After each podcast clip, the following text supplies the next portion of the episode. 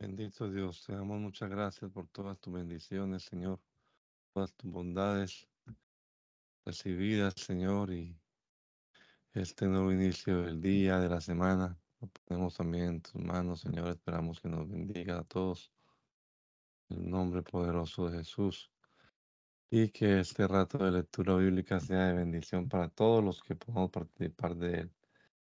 Danos el entendimiento, la sabiduría que necesitamos para comprender tu palabra, Señor. Lo pedimos en tu nombre poderoso, Jesús. Amén. Amén. Gálatas, capítulo número 2, en la versión Reina Valera contemporánea. Después de 14 años subí otra vez a Jerusalén con Bernabé y también llevé conmigo a Tito, pero subí en obediencia a una revelación y para no correr o para no haber corrido en vano, el evangelio que predico entre los no judíos lo expuse en privado a los que tenían cierta reputación, pero ni siquiera Tito, que estaba conmigo, fue obligado a circuncidarse aunque era griego. Y esto a pesar de los falsos hermanos introducidos a escondidas que entraban para espiar la libertad que tenemos en Cristo Jesús y para reducirnos a esclavitud, a los cuales ni por un momento accedimos a someternos para que la verdad del Evangelio permaneciera con ustedes. Los que tenían fama y reputación de ser algo, lo que hayan sido en otro tiempo, nada me importa. Dios no hace acepción de personas. No me comunicaron nada nuevo por el contrario, como vieron que me había sido encomendado el Evangelio de la incircuncisión, como a Pedro el de la circuncisión, pues el que actuó en Pedro para el apostolado de los judíos actuó también en mí para con los no judíos. Y como reconocieron la gracia que me había sido dada, Jacobo, Cefas y Juan, que eran considerados columnas, nos dieron a mí y a Bernabé la diestra en señal de compañerismo para que nosotros fuéramos a los no judíos y ellos a los judíos. Solamente nos pidieron que nos acordáramos de los pobres, lo cual también procuré hacer con diligencia. Pero cuando Pedro vino a Antioquía me enfrenté a él cara a cara porque lo que hacía era reprochable. Pues antes de que vinieran algunos de parte de Jacobo, comía con los no judíos, pero después que vinieron, se retraía y se apartaba porque tenía miedo de los judíos. Y en su simulación participaban también los otros judíos, de modo que hasta Bernabé fue arrastrado también por la hipocresía de ellos. Pero cuando vi que no andaba rectamente, y conforme a la verdad del Evangelio, dije a Pedro delante de todos, si tú eres judío, si tú que eres judío, no vives como los judíos, sino como los no judíos, ¿por qué obligas a los no judíos a hacerse judíos?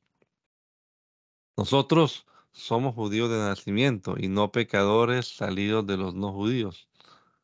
Sabemos que el hombre no es justificado por las obras de la ley, sino por la fe de Jesucristo.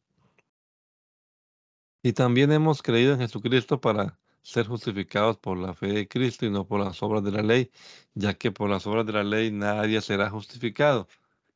Y si al buscar ser justificados en Cristo también nosotros nos hallamos pecadores, ¿será por eso Cristo ministro de pecado?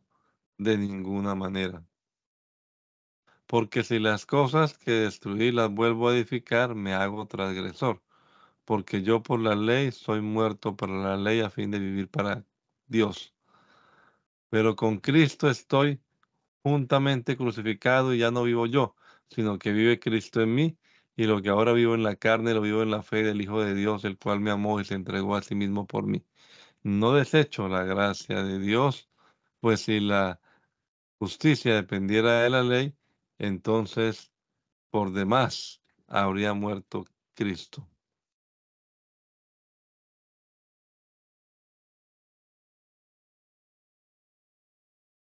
La verdad, si ante los ojos de ustedes Jesucristo ya fue presentado claramente como crucificado, solo esto quiero que me digan, ¿recibieron el Espíritu, el Espíritu por las obras de la ley o por el oír con fe? Tan necios son Comenzaron por el Espíritu y ahora van a acabar por la carne. Tantas cosas han padecido en vano, si es que realmente fue en vano. Aquel que les suministra el Espíritu y hace maravillas entre ustedes, ¿lo hace por las obras de la ley o por el oír con fe?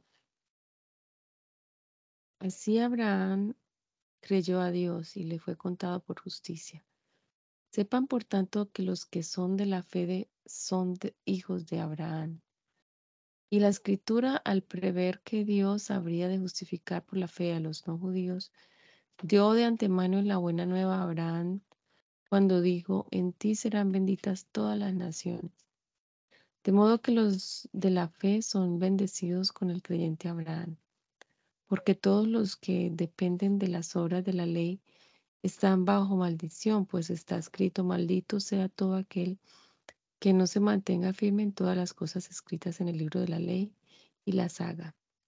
Y es evidente que por la ley ninguno se justifica para con Dios, porque el justo por la fe vivirá. Y la ley no es de fe, sino que dice, el que haga estas cosas vivirá por ellas. Cristo nos redimió de la maldición de la ley y por nosotros se hizo maldición porque está escrito, maldito todo el que es colgado en un madero. Para que en Cristo Jesús la bendición de Abraham alcanzara a los que no, a los no judíos, a fin de que por la fe recibiéramos la promesa del Espíritu. Hermanos, hablo en términos humanos. Un pacto nadie puede invalidarlo, ni tampoco se le puede añadir nada, aunque sea un pacto humano. Ahora bien, las promesas fueron hechas a Abraham y a su simiente. No dice y a las simientes, como si hablara de muchos, sino y a tu simiente como de uno, que es Cristo. Digo pues el, que el pacto previamente ratificado por Dios no puede ser anulado por la ley, que vino 430 años después pues invalidaría la promesa. Porque si la herencia es por la ley, ya no es por la promesa. Pero Dios la concedió a Abraham mediante la promesa. Entonces, ¿para qué sirve la ley? Pues fue añadida por causa de las transgresiones hasta que viniera la simiente a quien fue hecha la promesa. Y fue ordenada por medio de ángeles en manos de un mediador. Y el mediador no lo es de, un, de uno solo, pero Dios sí es uno. ¿Contradice la ley a las promesas de Dios? De ninguna manera. Porque si la ley dada pudiera dar vida, la justicia sería verdaderamente por la ley. Pero la escritura lo encerró todo bajo el pecado para que la promesa que es por la fe en Jesucristo fuera dada a los creyentes. Pero antes de que viniera la fe estábamos confinados bajo la ley, encerrados para aquella fe que iba a ser reservada. De manera que la ley ha sido nuestro tutor para llevarnos a Cristo, a fin de que fuéramos, fuéramos justificados por la fe. Pero al venir la fe no estamos ya al cuidado de un tutor. Pues todos ustedes son hijos de Dios por la fe en Cristo Jesús. Porque todos ustedes, los que han sido bautizados en Cristo, están revestidos de Cristo. Ya no hay judío ni griego, no hay esclavo ni libre, no hay varón ni mujer, sino que todos ustedes son uno en Cristo Jesús. Y si ustedes son de Cristo, ciertamente son linaje de Abraham y según la promesa, herederos. Pero digo también, mientras el heredero, es niño, en nada difiere del esclavo, aunque es señor de todo, solo que está bajo tutores y guardianes hasta el tiempo señalado por el Padre. Así también nosotros cuando éramos niños vivíamos en esclavitud y sujetos a los principios básicos del mundo. Pero cuando se cumplió el tiempo señalado, Dios envió a su Hijo, que nació de una mujer y sujeto a la ley. para que redimiera a los que estaban sujetos a la ley, a fin de que recibiéramos la adopción por hijos. Y por cuanto ustedes son hijos, Dios envió a sus corazones el espíritu de su Hijo, el cual clama, Abba Padre. Así que ya no eres esclavo, sino hijo, y si eres hijo, también eres heredero de Dios por medio de Cristo. Ciertamente en otro tiempo, cuando ustedes no conocían a Dios, servían a, a los que por naturaleza no son dioses. Pero ahora que conocen a Dios, o más bien que Dios los conoce a ustedes, ¿cómo es que han vuelto de nuevo a los débiles y pobres rudimentos a los cuales quieren volver a esclavizarse? Ustedes guardan los días, los meses, los tiempos y los años. Me temo que con ustedes yo he trabajado en vano. Les ruego, hermanos, que se hagan como yo, porque yo también me he hecho como ustedes. Ningún agravio me han hecho. Bien saben ustedes que debido a una enfermedad del cuerpo, les anuncié el Evangelio al principio y ustedes no me despreciaron ni desecharon por la prueba que tenía en el cuerpo, sino que me recibieron como a un ángel de Dios, como a Cristo Jesús. ¿Dónde pues está esa satisfacción que experimentaban? Yo doy testimonio de que de haber de haber podido, ustedes se habrían sacado sus propios ojos para dármelo. ¿Acaso me he vuelto enemigo de ustedes por decirles la verdad? Algunos muestran mucho interés por ustedes, pero no para bien, sino que quieren apartarlos de nosotros para que ustedes muestren interés por ellos. Qué bien que muestran interés en lo, en lo bueno siempre y no solo cuando estoy presente con ustedes hijitos míos, por quienes vuelvo a sufrir dolores de parto, hasta que Cristo sea formado en ustedes, quisiera estar con ustedes ahora mismo y cambiar de tono, pues ustedes me tienen perplejo. Díganme ustedes que quieren estar sujetos a la ley. ¿No han oído lo que dice la ley? Porque está escrito que Abraham tuvo dos hijos, uno de la esclava y el otro de la libre. El hijo de la esclava nació conforme a una decisión humana, pero el hijo de la ley nació conforme a la promesa, lo cual es una alegoría, pues estas mujeres son los dos pactos. El uno proviene del monte Sinaí, el cual da hijos para esclavitud. Este es Agar, porque Agar es el monte Sinaí en Arabia y corresponde a Jerusalén actual y esta junto con sus hijos está en esclavitud. Pero la Jerusalén de arriba, la cual es madre de todos nosotros, es libre, porque está escrito, regocíjate, oh estéril, tú que no das salud, prorrumpe en júbilo y clama, tú que no tienes dolores de parto, porque más son los hijos de la desolada que los de la que tiene marido. Así que hermanos, nosotros como Isaac somos hijos de la promesa. Pero como entonces el que había nacido según la carne perseguía al que había nacido según el Espíritu, así también sucede ahora. Pero ¿qué dice la Escritura? Echa fuera a la esclava y a su hijo, porque el hijo de la esclava no heredará con el hijo de la libre. De modo, hermano, que no somos hijos de la esclava, sino de la libre. Manténganse pues firmes en la libertad con que Cristo nos hizo libres y no se sometan otra vez al yugo de la esclavitud. Miren que yo, Pablo, les digo que si se circuncidan, de nada les aprovechará Cristo. Y otra vez testifico a todo hombre que se circuncida que está obligado a cumplir toda la ley. Ustedes los que por la ley se justifican se han desligado de Cristo, han caído de la gracia.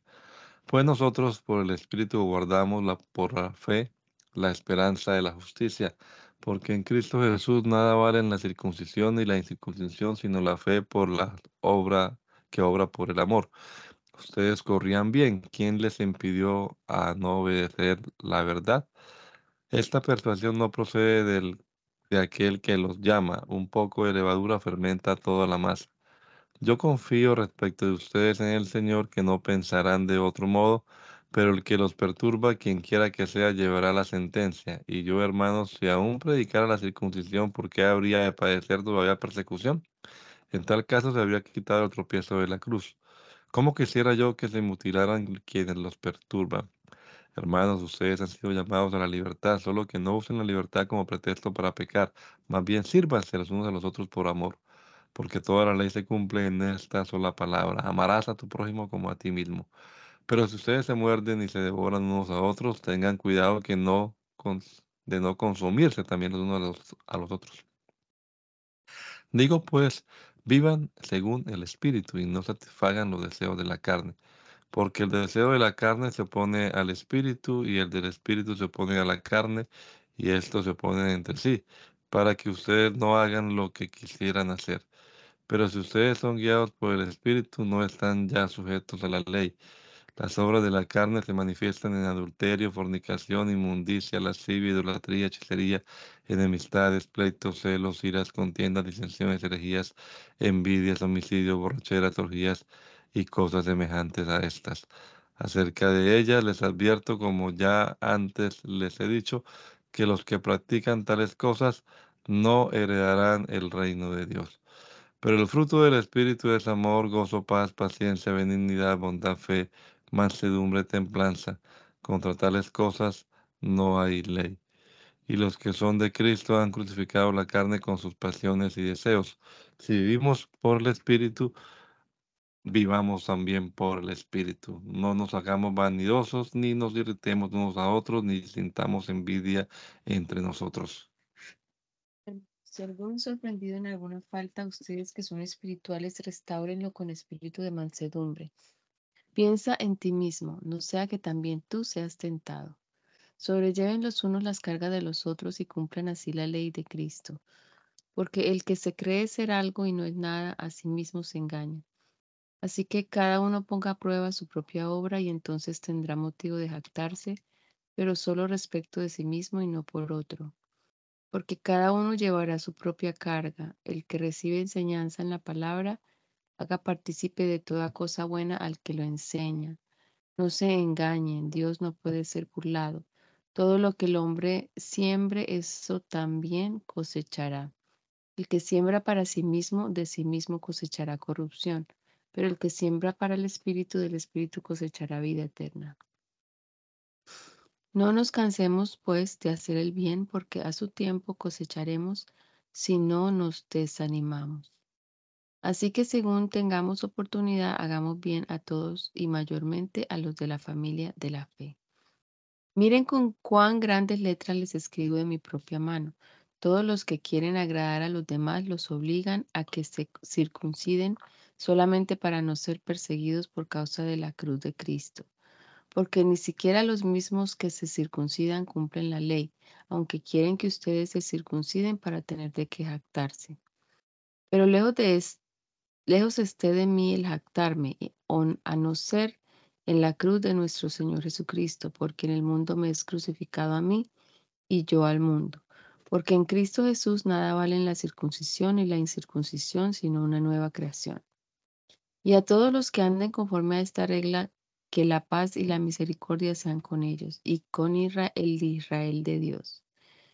De aquí en adelante nadie me, me cause molestias, que yo Llevo en mi cuerpo las marcas del Señor Jesús. Hermanos, que la gracia de nuestro Señor Jesucristo sea con su espíritu. Amén. Carta a los Efesios. Yo, Pablo, apóstol de Jesucristo, por la voluntad de Dios, saludo a los santos y fieles en Cristo Jesús que están en Éfeso. Que la gracia y la paz de nuestro Dios y Padre y el Señor Jesucristo sean con todos ustedes. Bendito sea el Dios y Padre de nuestro Señor Jesucristo, que en Cristo nos ha bendecido con toda bendición espiritual en los lugares celestiales. En Él Dios nos escogió antes de la fundación del mundo para que en su presencia seamos santos e intachables por amor. Intachables. Por amor nos predestinó para que por medio de Jesucristo fuéramos adoptados como hijos suyos según el beneplácito de su voluntad para alcanzar de la gloria de su gracia con la cual para alabanza de la gloria de su gracia con la cual nos hizo acepta en el amado.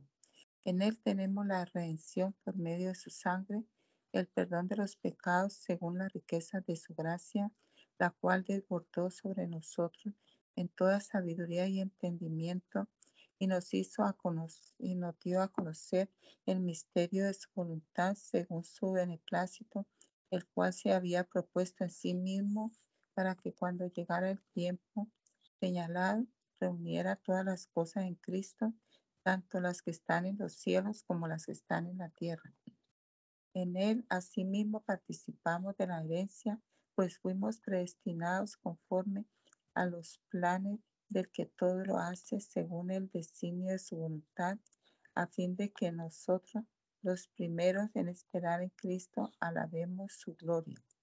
También ustedes, luego de haber oído la palabra de verdad, que es el Evangelio que los lleva a la salvación, y luego de haber creído en él, fueron sellados con el Espíritu Santo de la promesa, que es la garantía de nuestra herencia hasta la redención de la posesión adquirida para alabanza de su gloria.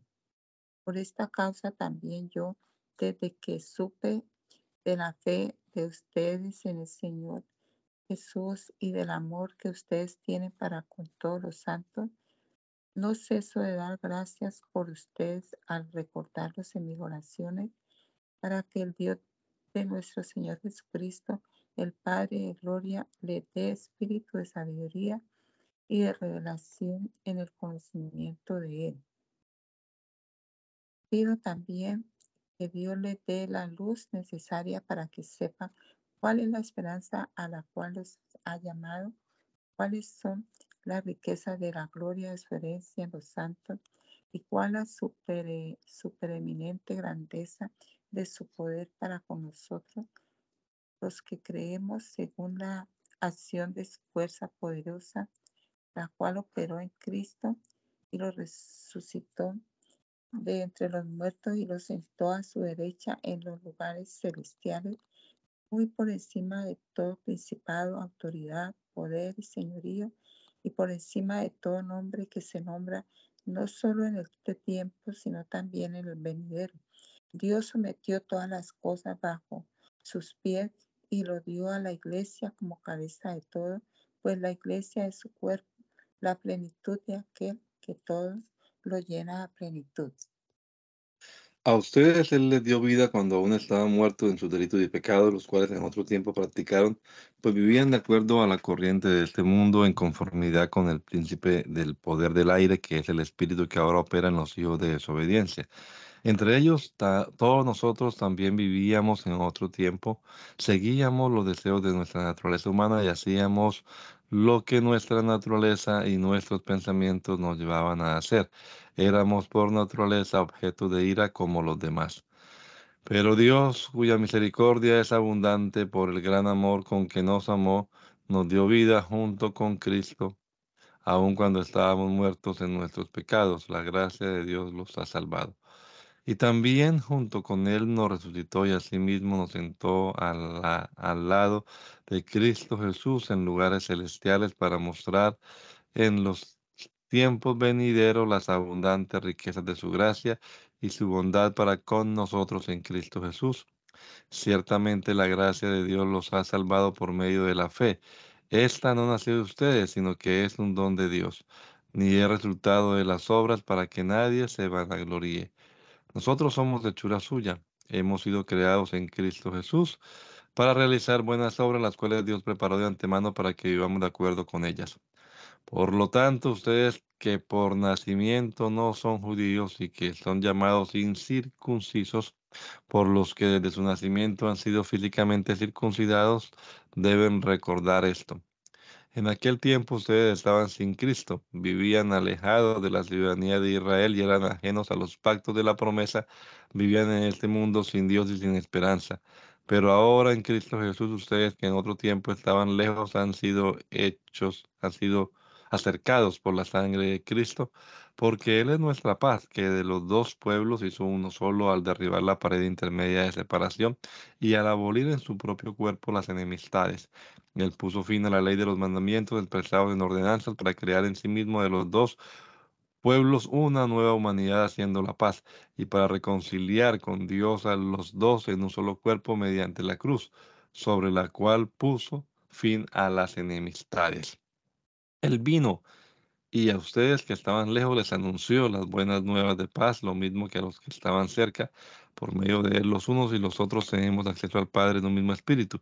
Por lo tanto, ustedes ya no son extranjeros ni advenedizos, sino con ciudadanos de los santos y miembros de la familia de Dios y están edificados sobre el fundamento de los apóstoles y profetas, cuya principal piedra angular es Jesucristo mismo. En Cristo, todo el edificio bien coordinado va creciendo para llegar a ser un templo santo en el Señor. En Cristo también ustedes son edificados en unión con Él para que allí habite Dios en espíritu. Por eso yo, Pablo, preso por causa de Cristo Jesús, para bien de ustedes, los no judíos. Sin duda, ustedes me, se habrán enterado del plan que Dios en su bondad me asignó para el bien de ustedes.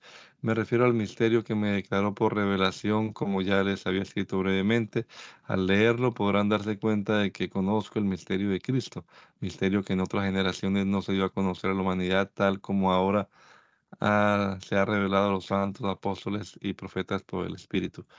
Ahora sabemos que por medio del Evangelio los no judíos son coherederos y miembros del mismo cuerpo y copartícipes de la promesa en Cristo Jesús por el don de la gracia de Dios que me ha sido dado conforme al gran a su gran poder. Yo fui designado ministro de este Evangelio. Yo que soy menor que el más pequeño de todos los santos, desde recibir el privilegio de anunciar entre los no judíos el Evangelio de las insondables riquezas de Cristo y de hacer entender a todos cuál es el plan del misterio que Dios, el creador de todas las cosas, mantuvo en secreto desde los tiempos remotos para dar a conocer ahora por medio de la gracia su multiforme sabiduría a los principados y poderes en lugares celestiales conforme al propósito eterno que llevó a cabo por medio de Cristo Jesús nuestro Señor, en quien tenemos seguridad y confiado acceso por medio de la fe en Él. Por lo tanto, les pido que no se desanimen a causa de mis sufrimientos por ustedes, al contrario, considérenlos un motivo de orgullo. Por eso yo me arrodillo delante del Padre nuestro Señor Jesucristo, y quien recibe su nombre toda familia en los cielos y en la tierra, para que por su espíritu y conforme a las riquezas de su gloria los fortalezca interiormente con poder, para que por la fe habite Cristo en sus corazones y para que arraigados y cimentados en amor sean ustedes plenamente capaces de comprender con todos los santos cuál es la anchura, la longitud, la profundidad y la altura del amor de Cristo, a fin de que conozcan ese amor que excede a todo conocimiento para que sean llenos de toda la plenitud de Dios. Y aquel que es poderoso para hacer que todas las cosas sean a los que pedimos o entendemos según el poder que actúa en nosotros, a Él sea la gloria en la iglesia, en Cristo Jesús, por todas las generaciones, por los siglos de los siglos. Amén. Yo que estoy preso por causa del Señor, les ruego que vivan como es digno del llamamiento que han recibido, y que sean humildes y mansos y tolerantes y pacientes unos con otros en amor Procuren mantener la unidad del Espíritu en el vínculo de la paz. Así como ustedes fueron llamados a una sola esperanza, hay también un cuerpo y un espíritu, un Señor, una fe, un bautismo. Y un Dios y Padre de todos, el cual está por encima de todos, actúa por medio de todos y está en todos. Pero a cada uno de nosotros se nos ha dado la gracia conforme a la medida del don de Cristo. Por esto dice, Subiendo a lo alto, llevó consigo a los cautivos y dio dones a los hombres. Y al decir subiendo, ¿qué quiere decir sino que también primero había descendido a lo más profundo de la tierra? El que descendió es el mismo que también ascendió por encima de todos los cielos para llenarlo todo. Y él mismo constituyó a unos apóstoles, a otros profetas, a otros evangelistas, a otros pastores y maestros a fin de perfeccionar a los santos para la obra del ministerio, para la edificación del cuerpo de Cristo, hasta que todos lleguemos a estar unidos por la fe y el conocimiento del Hijo de Dios, hasta que lleguemos a ser un hombre perfecto a la medida de la estatura de la plenitud de Cristo, para que ya no seamos niños fluctuantes, arrastrados para todos lados por todo viento de doctrina, por los engaños de aquellos que emplean con astucia artimañas engañosas, sino para que profesemos la verdad en amor y crezcamos en todo en Cristo, que es la cabeza, de quien todo el cuerpo, bien concertado y unido entre sí por las coyunturas que se ayudan mutuamente, según la actividad propia de cada miembro, recibe su crecimiento para ir edificándose en amor. Pero esto quiero decirles en el nombre del Señor y en, esto quiero insistir. No vivan ya como la gente sin Dios, que vive de acuerdo a su mente vacía esa gente tiene el entendimiento entenebrecido por causa de la ignorancia que hay en ellos y por la dureza de su corazón, viven ajenos de la vida que proviene de Dios.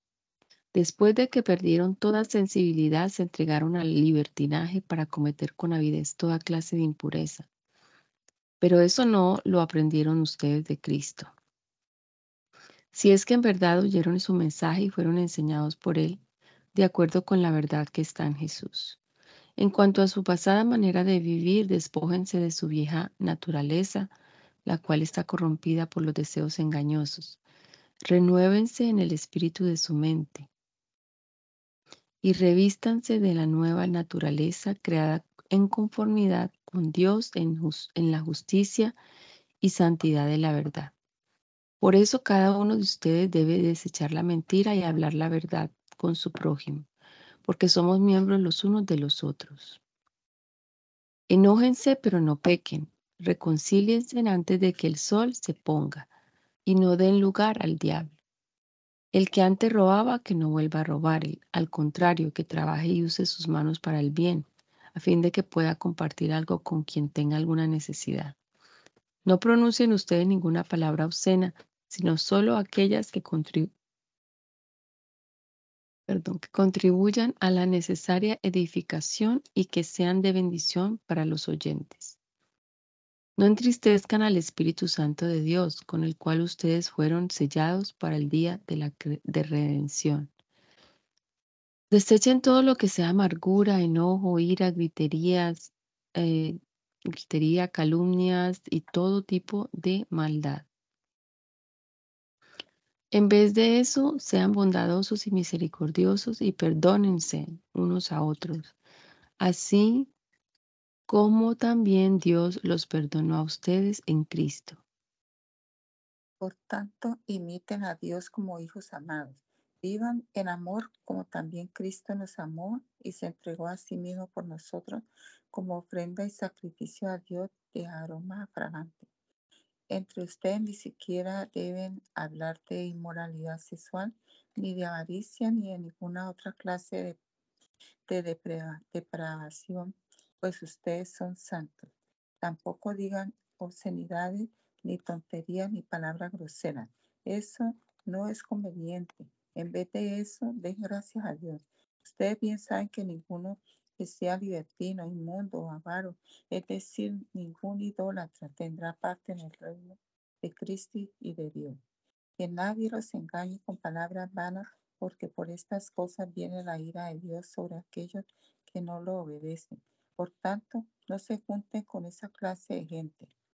En otro tiempo ustedes serán oscuridad, eran oscuridad, pero ahora son luz en el Señor. Por tanto, vivan como hijos de luz porque el fruto del Espíritu se, manifiesta en toda bondad, justicia y verdad y comprueben lo que es agradable al Señor.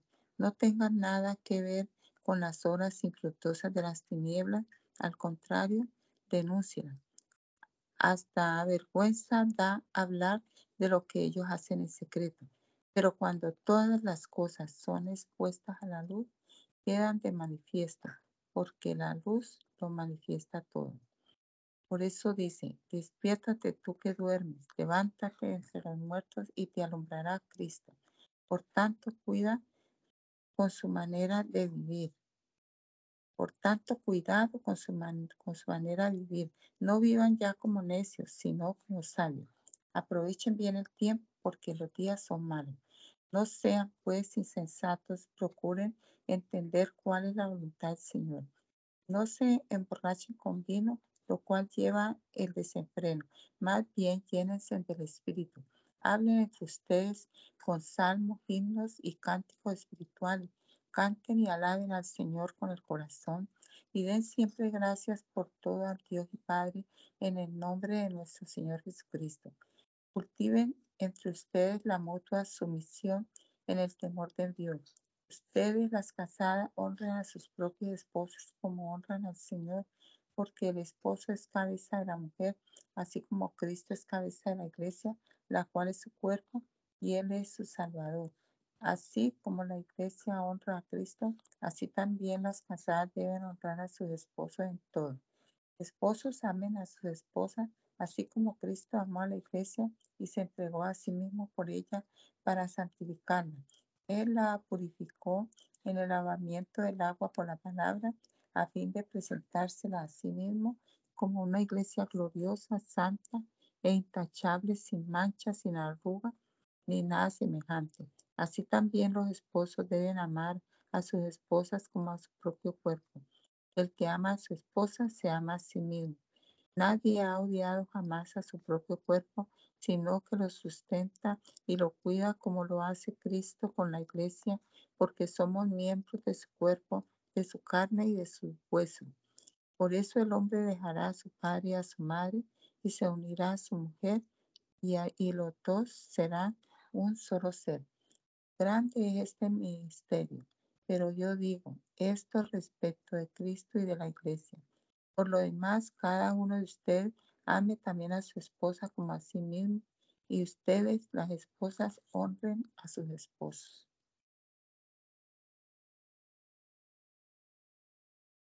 Hijos, obedezcan a sus padres en el nombre del Señor, porque esto es justo. Honra a tu padre y a tu madre, que es el primer mandamiento con promesa para que te vaya bien y tengas una larga vida sobre la tierra.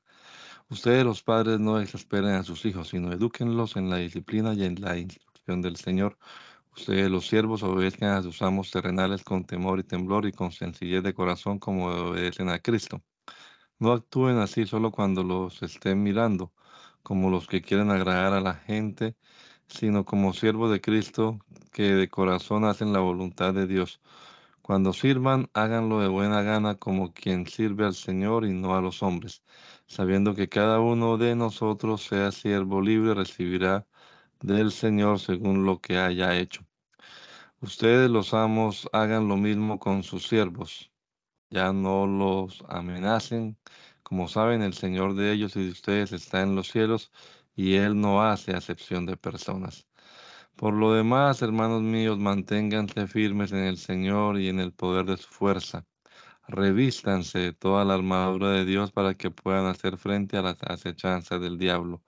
La batalla que libramos no es contra gente de carne y hueso, sino contra principados y potestades, contra los que gobiernan las tinieblas de este mundo, contra huestes espirituales de maldad en las regiones celestes.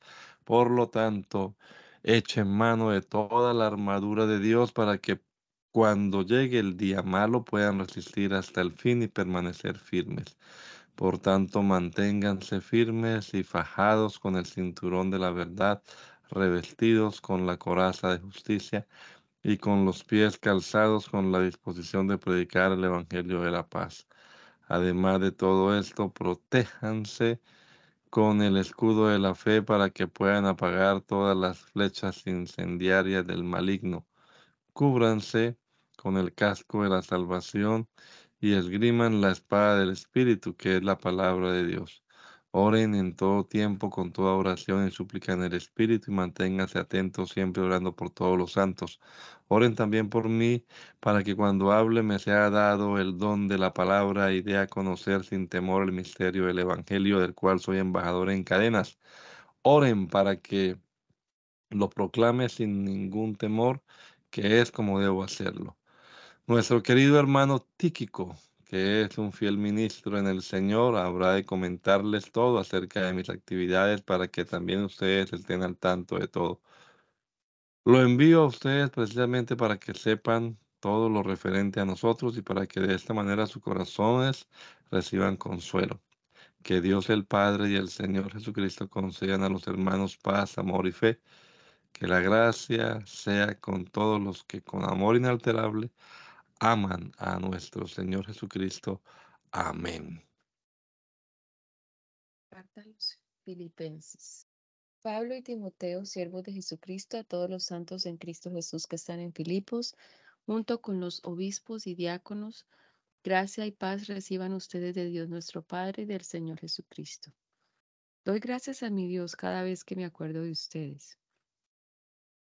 En todas mis oraciones siempre ruego con gozo por todos ustedes, por su comunión en el Evangelio desde el primer día hasta ahora. Estoy persuadido de que el que comenzó en ustedes la buena obra, la perfeccionará hasta el día de Jesucristo. Es justo que yo sienta esto por todos ustedes porque los llevo en el corazón, tanto en mis prisiones como en la defensa y confirmación del Evangelio, todos ustedes participan conmigo de la gracia porque Dios me es testigo de cuánto los amo a todos ustedes con el entrañable amor de Jesucristo. Y esto le pido en oración, que el amor de ustedes abunde aún más y más en ciencia y en todo conocimiento, para que aprueben lo mejor, a fin de que sean sinceros e irreprensibles para el día de Cristo, llenos de los frutos de justicia que vienen por medio de Jesucristo, para gloria y alabanza de Dios. Quiero que sepan, hermanos, que lo que me, ha sucedido más bien ha servido para el avance del Evangelio, de tal modo que mis encarcelamientos por Cristo se han hecho evidentes en todo el pretorio y a todos los demás. Con mis encarcelamientos la mayoría de los hermanos ha cobrado ánimo en el Señor y más y más se atreven a hablar la palabra sin temor. A decir verdad, algunos predican a Cristo por envidia y por pelear, pero otros lo hacen de buena voluntad. Unos anuncian a Cristo por pelear y no con sinceridad, pues creen que así añaden aflicción a mis prisiones. Pero otros lo hacen por amor y saben que estoy aquí para defender al Evangelio.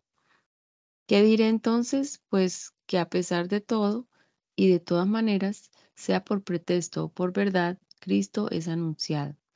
Y en esto me gozo y me gozaré aún. Yo sé que por la oración de ustedes y, por con el apoyo del Espíritu de Jesucristo, esto redundará en mi liberación, conforme a mi anhelo y esperanza de que en nada seré avergonzado, sino que con toda confianza y como siempre, también ahora Cristo será magnificado en mi cuerpo, ya sea por vida o por muerte, porque para mí el vivir es Cristo y el morir es ganancia. Pero si el vivir en la carne resulta para mí en beneficio de la obra, no sé entonces qué escoger. Por ambas cosas me encuentro en un dilema, pues tengo el deseo de partir y estar con Cristo, lo cual es muchísimo mejor. Pero quedarme en la carne es más necesario por causa de ustedes. Y confío en esto y sé que me quedaré que aún permaneceré con todos ustedes para su provecho y gozo de la fe, para que aún de su vanagloria por mí en Cristo Jesús, por mi presencia otra vez entre ustedes. Solo compórtense en ustedes como es digno del Evangelio de Cristo, para que ya sea que vaya a verlos o que me encuentre ausente, sepa yo que ustedes siguen firmes en un mismo espíritu y luchando unánimes por la fe del Evangelio, sin que en nada los intimiden los que se oponen. Para ellos ciertamente es indicio de perdición, pero para ustedes lo es de salvación, y esto de parte de Dios. Porque por causa de Cristo a ustedes les es concedido no solo creer en Él, sino también padecer por Él, y tener el mismo conflicto que han visto en mí, y que ahora saben que hay en mí. Por tanto, si hay alguna consolación en Cristo, si algún consuelo de amor, si alguna comunión del Espíritu, si algún afecto entrañable, si alguna misericordia, completen mi gozo sintiendo lo mismo, teniendo el mismo amor unánime, sintiendo una misma cosa. No hagan nada por contienda, por contienda o por vanagloria. Al contrario, háganlo con humildad y considerando cada uno a los demás como superiores a sí mismo. No busque cada uno su propio interés, sino cada cual también el de los demás. Que hayan ustedes el mismo sentir que hubo en Cristo Jesús, quien siendo en forma de Dios, no estimó el ser igual a Dios como cosa que aferrarse, sino que se despojó en sí, a sí mismo y tomó forma de siervo y se hizo semejante a los hombres. Y estando en la condición de hombre, se humilló a sí mismo y se hizo obediente hasta la muerte y muerte de cruz. Por lo cual Dios también lo exaltó hasta lo sumo y le dio un nombre que es sobre todo nombre, para que en el nombre de Jesús se doble toda rodilla de los que están en los cielos y en la tierra y debajo de la tierra y toda lengua confiese que Jesucristo es el Señor para gloria de Dios el Padre. Por tanto, amados míos, ya que siempre han obedecido, no solo en mi presencia, sino mucho más ahora en mi ausencia, ocúpense en su salvación como con temor y temblor, porque Dios es el que produce en ustedes lo mismo, el querer como el hacer, por su buena voluntad. Háganlo todos sin murmuraciones ni pelea, para que sean irreprensibles y sencillos e intachables, hijos de Dios en medio de una generación maligna y perversa, en medio de la cual ustedes resplandecen como luminares en el mundo, aferrados a la palabra de vida, para que en el día de Cristo yo pueda gloriarme de que no he corrido ni trabajado en vano. Y aunque mi vida sea de derramada en libación sobre el sacrificio y servicio de la fe de ustedes, me gozo y regocijo con todos ustedes. Y asimismo también ustedes también ustedes gócense y regocíjense conmigo. Espero en el Señor Jesús enviarles pronto a Timoteo para que yo también pueda regocijarme al saber cómo se encuentran ustedes, pues no tengo a nadie con ese mismo ánimo y, con, y, que con tanta sinceridad se interese por ustedes, por todo, porque todos buscan su propio interés y no lo que es de Cristo Jesús, pero ya conocen los méritos de Él, que ha servido conmigo en el Evangelio como sirve un hijo a su padre. Así que espero enviarlo a ustedes tan pronto vea yo cómo van mis asuntos y confío en el Señor que yo también iré pronto a ustedes. Pero consideré necesario enviarle a Epafrodito, mi hermano y colaborador y compañero de lucha, y además mensajero de ustedes y proveedor de mis necesidades, porque él tenía grandes deseos de verlos a todos ustedes y se angustió mucho al saber que ustedes se encuentran eh, a saber que ustedes se enteraron de su enfermedad. A decir verdad, estuvo enfermo y a punto de morir, pero Dios tuvo misericordia de él y no solamente de él, sino también de mí, para que yo no añadiera más tristeza a mis tristezas. Así que lo he enviado con la mayor urgencia para que al verlo de nuevo ustedes puedan alegrarse y yo tener menos tristeza. Reciban en el Señor con todo gozo y tengan en alta estima a los que son como Él, porque por la obra de Cristo estuvo a punto de morir y hasta arriesgó su vida por mí para suplir el servicio que de ustedes me faltaba.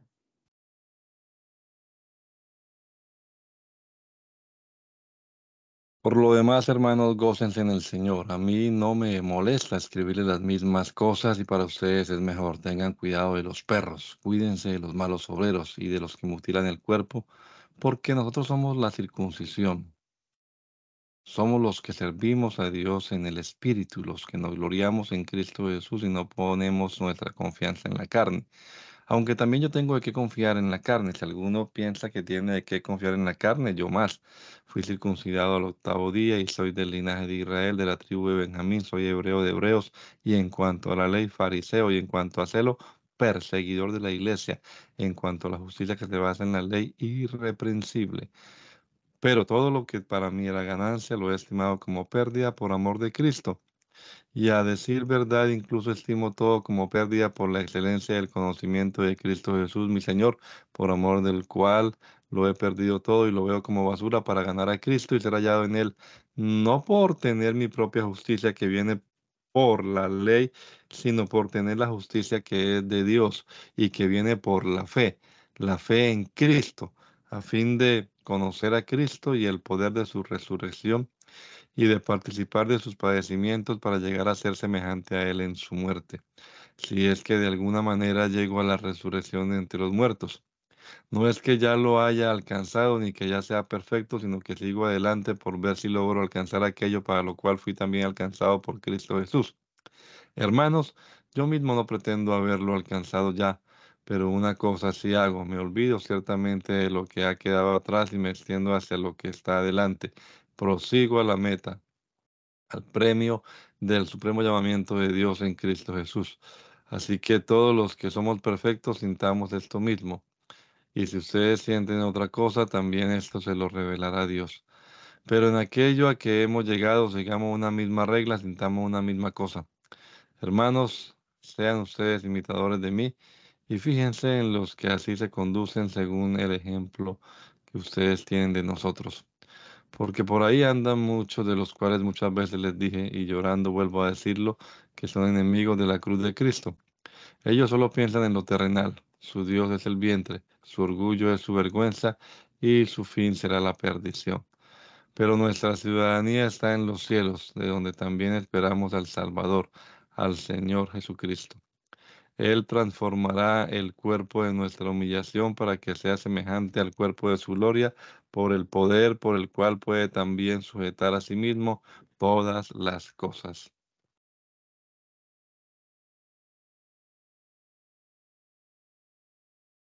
y corona mía, manténganse firmes en el Señor, amados. Ruego a Evodia y a Sintique que se pongan de acuerdo en el Señor. También a ti, mi compañero fiel, te ruego que ayudes a estas que lucharon conmigo en el Evangelio, junto con Clemente y mis otros colaboradores, cuyos nombres están en el libro de la vida. Regocíjense en el Señor siempre, y otra vez les digo, regocíjense. Que la gentileza de ustedes sea conocida de todos los hombres. El Señor está cerca. No se preocupen por nada, que sus peticiones sean conocidas delante de Dios en toda oración y ruego con acción de gracias. Y que la paz de Dios, que sobrepasa todo entendimiento, guarde sus corazones y sus pensamientos en Cristo Jesús. Por lo demás, hermanos, piensen en todo lo que es verdadero, en todo lo honesto, en todo lo justo, en todo lo puro, en todo lo amable, en todo lo que es digno de alabanza. Si hay en ello alguna virtud, si hay algo que admirar, piensen en ello. Lo que ustedes aprendieron y recibieron de mí, lo que de mí vieron y oyeron, pónganlo por obra, y el Dios de paz estará con ustedes.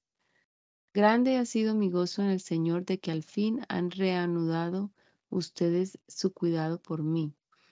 Claro, la disposición la tenían, pero les faltaba la oportunidad. No lo digo porque tenga escasez, pues he aprendido a estar contento en, en cualquier situación. Sé vivir con limitaciones y también sé tener abundancia. En todo y por todo estoy enseñado, tanto para estar satisfecho como para tener hambre. Lo mismo para tener abundancia que para sufrir necesidad. Todo lo puedo en Cristo que me fortalece. Sin embargo, hicieron bien en participar conmigo en mi tribulación. Y bien saben ustedes, hermanos filipenses, que al principio de la predicación del Evangelio, cuando partí de Macedonia, ninguna iglesia participó conmigo en cuestiones de dar y recibir, sino solo ustedes.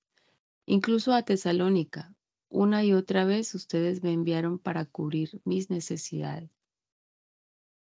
No es que yo busque dádivas, lo que busco es que abunde fruto en cuenta de usted, en la cuenta de ustedes. Pero todo lo he recibido y tengo abundancia. Estoy lleno y he recibido de Pafrodito lo que ustedes me enviaron, sacrificio aceptable, de olor fragante y agradable a Dios. Así que mi Dios suplirá todo lo que les falte, conforme a sus riquezas en gloria en Cristo Jesús. A nuestro Dios y Padre sea la gloria por los siglos de los siglos. Amén. Saluden a todos los santos en Cristo Jesús. Los hermanos que están conmigo les mandan saludos. Todos los santos los saludan y especialmente los de la casa de César. La gracia de nuestro Señor Jesucristo sea con todos ustedes. Amén. Carta eh, del apóstol Pablo a Colosenses. Yo, Pablo, apóstol de Jesucristo, por la voluntad de Dios y el hermano Timoteo a los santos y fieles hermanos en Cristo que están en Colosas. Que la gracia y la paz de nuestro, de Dios nuestro Padre y del Señor Jesucristo sean con ustedes. Siempre que oramos por ustedes, damos gracias a Dios, el Padre de nuestro Señor Jesucristo, pues hemos recibido noticias de la fe de ustedes en Cristo Jesús y del amor que tienen por todos los santos a causa de la esperanza que en los cielos les está reservada. Ustedes ya han sabido de esto por el Evangelio, que es la palabra de verdad y que ha llegado hasta ustedes, así como a todo el mundo, y que desde el día que ustedes la escucharon y la comprendieron claramente y conocieron la gracia de Dios, crece en ustedes y produce fruto.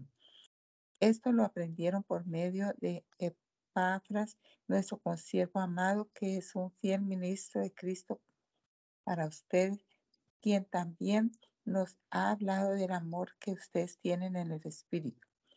Por eso nosotros, desde el día que lo supimos, no cesamos de orar por ustedes y de pedir que Dios los llene del conocimiento de su voluntad en toda sabiduría e inteligencia espiritual, para que vivan como es digno el Señor, es decir, siempre, siempre haciendo todo lo que a Él le agrada produciendo los frutos de toda buena obra y creciendo en el conocimiento de Dios. Todo esto fortalecido con todo poder conforme al dominio de su gloria para que puedan soportarlo todo con mucha paciencia.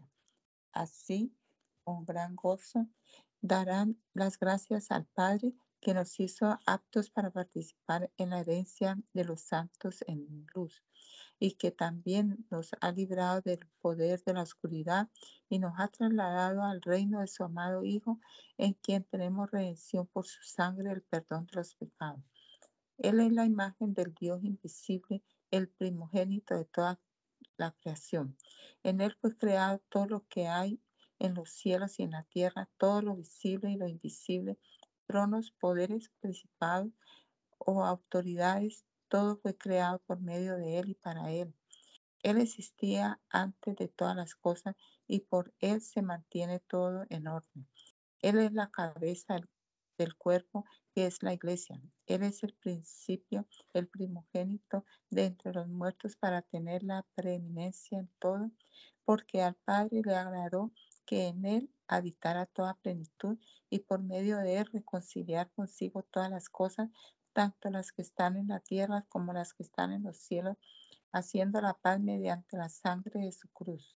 Y también a ustedes que en otro tiempo eran extranjeros y enemigos, tanto en sus pensamientos como en sus acciones, ahora los ha reconciliado completamente en su cuerpo físico por medio de la muerte para presentárselos a sí mismo santos sin mancha e irreprensibles siempre y cuando en verdad permanezcan cimentados y firmes en la fe, inamovibles en la esperanza del Evangelio que han recibido, el cual se predica en toda la creación debajo del cielo, del cual yo, Pablo, he llegado a ser ministro. Ahora me alegro de lo que sufro por ustedes y en mi cuerpo lo que falta de los sufrimientos de Cristo por la iglesia, es su cuerpo, de la cual llegué a ser ministro según el plan de Dios me encomendó para el bien de ustedes de anunciar cabalmente la palabra de Dios, el misterio que había estado oculto desde los tiempos antiguos, pero que ahora ha sido manifestado a sus santos, a quienes Dios quiso dar a conocer las riquezas de la gloria de este misterio entre los no judíos y que es Cristo en ustedes la esperanza de gloria. Nosotros anunciamos a Cristo y amonestamos y enseñamos a todo el mundo en toda sabiduría a fin de presentar perfecta en Cristo Jesús a toda la humanidad. Con este fin trabajo y lucho con todas mis fuerzas y con el poder que actúa en mí. Soberano Dios, te damos gracias por este rato que pasamos aquí leyendo tu palabra, Señor, recordando estas instrucciones a la iglesia. Ayúdanos, Señor, para aplicarlas a nuestra vida, para vivir de acuerdo a ella, conforme a tu propósito, Señor. Que obres poderosamente, mi Dios, en nuestra vida, Jesús, a través de tu palabra te lo rogamos, Señor Jesucristo, en tu nombre poderoso, Señor. Encomendamos también esta semana que estamos iniciando, este día primero, Señor, de labores. Ayuda a cada uno de los hermanos, ayúdanos a todos, Señor, para hacer tu voluntad en todo lo que hagamos. Te lo pedimos, Padre bendito, en el nombre poderoso de Jesús. Amén y amén.